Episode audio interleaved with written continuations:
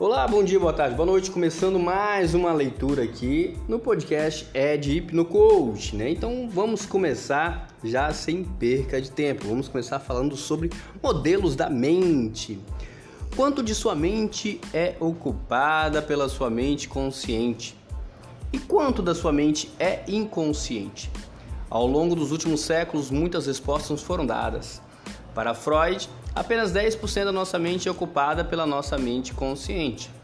Dr. Gil Boyne, primeiro hipnoterapeuta americano e ex-aluno do Dr. Dave Elman, considera que 88% dos nossos pensamentos e atitudes é inconsciente. Recentes cientistas conseguiram demonstrar através da neuroimagem que apenas cerca de 11% da nossa mente é consciente. Quaisquer que sejam os números, o fato é que a diferença entre eles é enorme. Em empoderações, a mente inconsciente irá sempre ganhar, mesmo que a consciência e a razão falem o contrário. Alguns exemplos: fobias de barata, transtorno obsessivo compulsivo, onicofalgia, que é o hábito de roer as unhas. A mente consciente sabe que é uma besteira, que não faz sentido, porém sempre perde para a mente não consciente. Mesmo sendo possível identificar a origem dessas associações, mesmo sabendo que é uma besteira, nossa resposta não é consciente. Quase todas as nossas atitudes e pensamentos não são conduzidos pela mente consciente. O modelo de Freud. De acordo com Freud, a mente humana pode ser dividida em três diferentes níveis. 1. Um, a mente consciente inclui tudo que temos consciência de existir. Esse é o aspecto do nosso processamento mental que nos pode pensar e conversar racionalmente. Isso inclui nossa memória, que nem sempre é parte da nossa consciência, mas pode ser obtida e trazida para nossa consciência. 2. A mente pré-consciente é a parte da mente que representa memórias comuns. Mesmo que não sejamos conscientes dessas informações, em algum momento nós podemos obtê-las e enviá-las para, para nossa consciência quando necessário. 3. A mente inconsciente é um reservatório de sentimentos, considerações e memórias que estão fora do nosso nível consciente. Boa parte do conteúdo inconsciente é considerado inaceitável ou desagradável, como sentimentos de dor, ansiedades ou conflitos. De acordo com Freud, o inconsciente continua a influenciar nosso comportamento e experiência, mesmo não, temos, mesmo não tendo consciência dessas influências o qual se revela de diversas maneiras, como sonhos e deslizes da língua, né? o famoso ato falho, ou Freudian slips, o erro não intencional na fala ou memória que revela sentimentos inconscientes. O modelo de Gerald Keim. O modelo de Gerald considera a existência da mente consciente, fator crítico, mente subconsciente e mente inconsciente todos convivendo em conjunto, e sendo responsável pelas ações conscientes inconscientes e pelo comportamento humano. Mente inconsciente para Gerald Keim. Atribui-se à mente inconsciente o controle de sistema imunológico, bem como funções vitais e automáticas do nosso corpo, como batimentos cardíacos e respiração. Mente consciente a mente consciente é responsável por analisar, é a parte que localiza a uma questão a ser resolvida, analisa e pensa em maneiras possíveis de resolver. É a parte da mente que toma decisões e que assim precisa ter razões racionalmente plausíveis para justificá-las. É ainda onde é ali que encontramos localizada a força de vontade, que é fraca e possui curta duração. Quantas vezes um fumante fala que vai parar de fumar, Quantas vezes um obeso fala que irá emagrecer, enquanto isso nada acontece ou acontece por um curto período de tempo? Talvez você tenha uma experiência passada, como uma dieta que foi iniciada, mas que a força de vontade foi suficiente para mantê-la apenas para retornar ao velho e conhecido padrão dos hábitos. Na mente consciente reside ainda a memória funcional, aquela que precisamos periodicamente, como o nome dos filhos, pais ou cônjuges. É a memória necessária para viver o dia a dia. Uma característica importante da mente consciente é que ela só consegue fazer uma coisa de cada vez. Não conseguimos, por exemplo, prestar atenção em duas pessoas ao mesmo tempo ou raciocinar sobre dois problemas diferentes ao mesmo tempo. Se estamos fazendo duas coisas ao mesmo tempo, como andar e conversar, isso significa que algo está sendo feito no modo automático, subconsciente, não requerendo raciocínio. Mente subconsciente para Gerald Kahn. A mente subconsciente comanda o consciente, o racional. Ela pode fazer alguém sentir-se inseguro, incapaz, gordo, triste, mesmo que não exista motivo real algum para isso. Todos nós sabemos o quanto uma mulher magra pode sentir-se acima do peso. Todos nós já nos sentimos também inseguros ou incapazes em algum momento, mesmo que não houvesse motivo algum para isso. É na mente subconsciente onde fica localizada nossa programação, que é colocada nela cada dia de nossa vida através de nossas experiências. E ela está muito além de nossa força de vontade, sendo ainda muito mais forte. E isso por vezes causa problemas, como por exemplo, quando somos programados para agirmos de forma diferente do que gostaríamos. É na mente subconsciente onde está localizadas as emoções que é algo que de fato não conseguimos controlar, por mais que venhamos a tentar.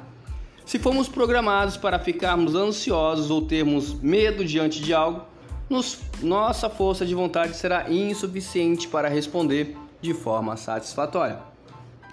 A mente subconsciente funciona como uma poderosa câmera que armazena tudo aquilo que foi vivenciado ou se experimentou de alguma forma uma vez que seja causado um trauma, como um local fechado, por exemplo, é lá que ficará armazenada essa memória.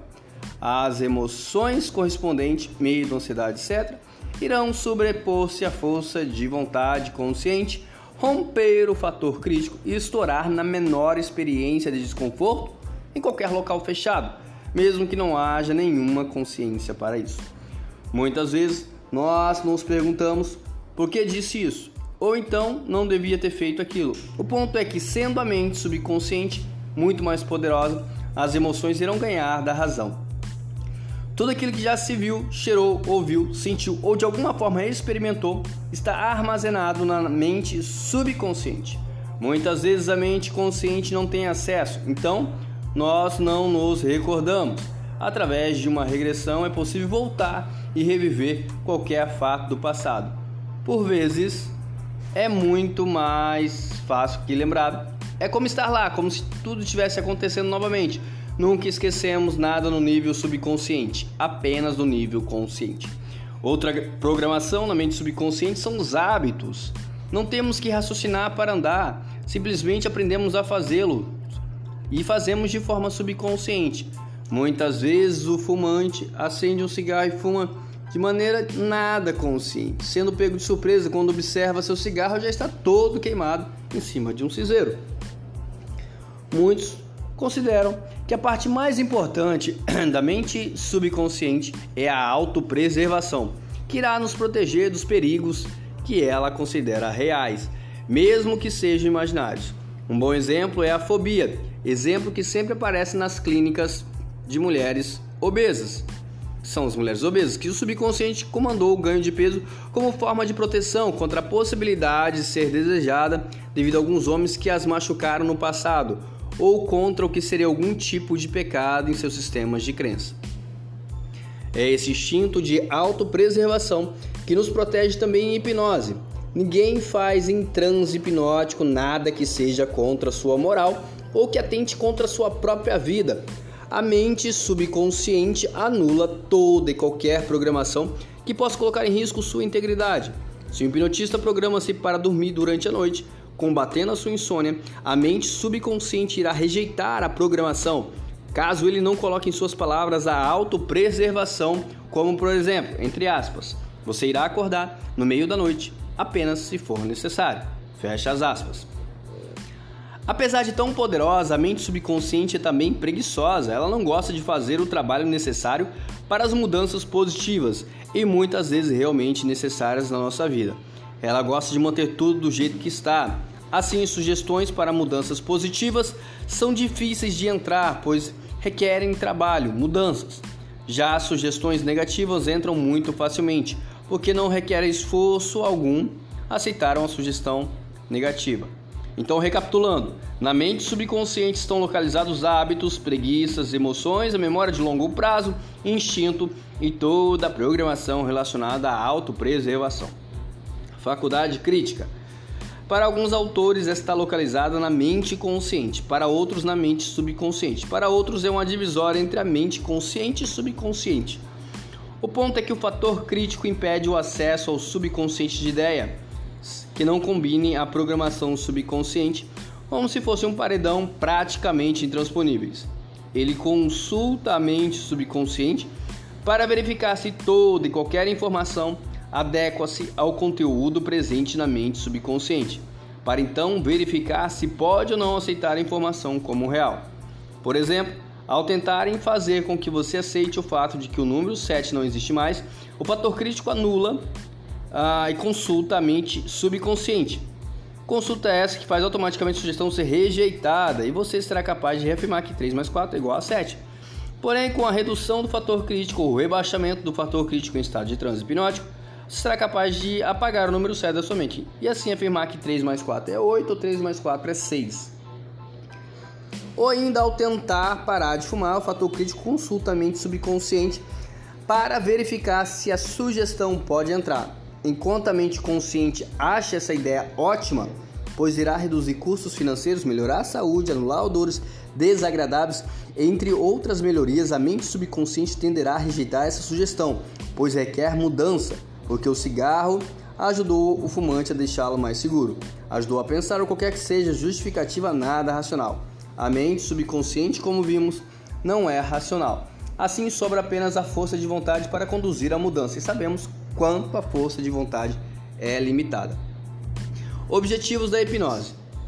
Sim, temos como objetivo 1. Um, atravessar o fator crítico que bloqueia, que julga, que nos diz o que podemos ou não fazer. 2.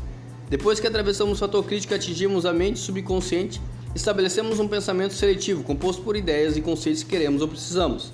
3. Trazer de volta ao nível consciente memórias que foram apagadas pelo tempo. Mecanismo de defesa. O que são os mecanismos de defesas? Mecanismo de defesa ou ajustamentos são artifícios psicológicos criados pela mente para defender o sujeito de situações que não seriam toleradas por ele, reduzindo qualquer manifestação que possa ameaçá-lo de ter que lidar com situações que considerem ameaçadoras. Nem sempre os indivíduos são capazes de resolver seus problemas de forma imediata e direta.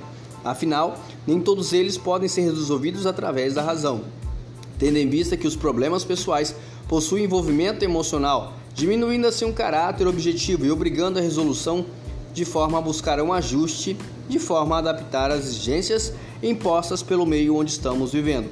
Através de defesa, a mente encontra soluções para conflitos não resolvidos a nível da consciência, buscando defesa contra pensamentos, sentimentos e atitudes que são inaceitáveis contra a nossa mente consciente são conceitos na psicologia e teoria psicanalística.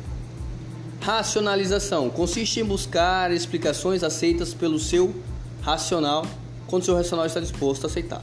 Em todo ser humano existe uma procura incessante por explicações para todos os fenômenos, incluindo fenômenos internos como os nossos sentimentos e comportamentos, com objetivos de encontrar respostas mantendo o respeito às suas próprias crenças.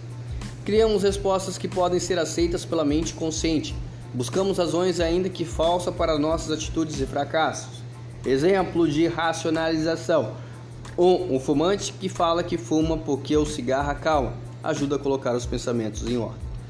Para continuar ouvindo sobre é, mecanismo de defesas, nosso último podcast fala exatamente sobre isso. Muito obrigado e até o nosso próximo podcast, onde iremos falar sobre viés cognitivo. Tchau, tchau, um grande abraço.